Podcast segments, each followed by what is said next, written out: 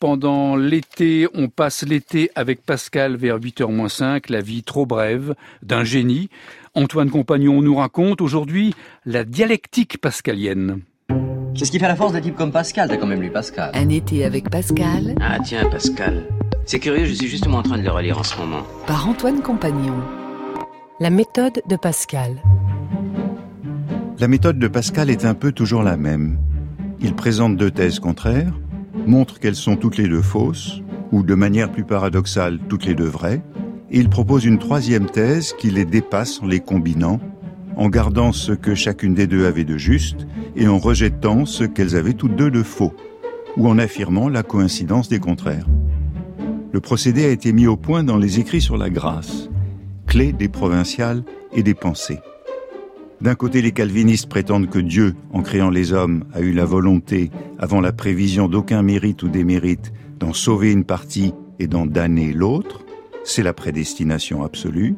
De l'autre côté, les molinistes ou jésuites avancent que Dieu a eu une volonté égale, générale et conditionnelle, de sauver tous les hommes, pourvu qu'ils le veuillent, laissant à leur libre arbitre de le vouloir ou de ne le vouloir pas, par le moyen de la grâce suffisante qu'il donne à tous les hommes.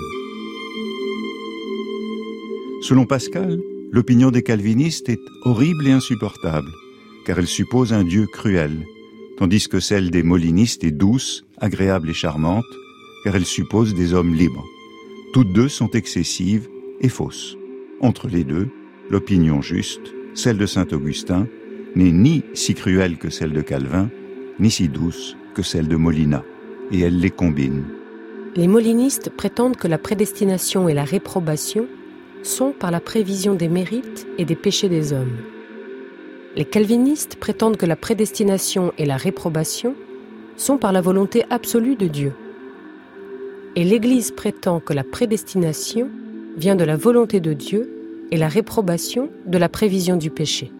Ou encore, les molinistes posent la volonté des hommes pour source du salut et de la damnation les calvinistes posent la volonté de Dieu pour source du salut et de la damnation.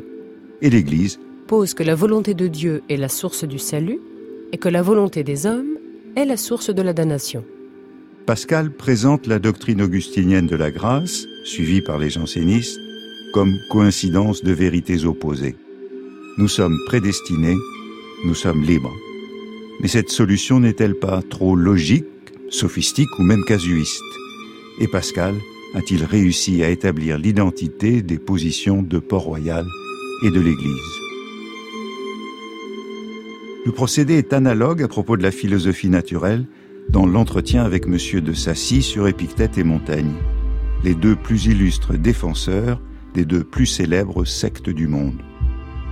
D'un côté, Épictète et les stoïciens insistent sur la grandeur de l'homme, de l'autre, Montaigne et les sceptiques ou pyrrhoniens montre sa faiblesse. Une école fait preuve de présomption, l'autre d'un doute qui mène à la nonchalance.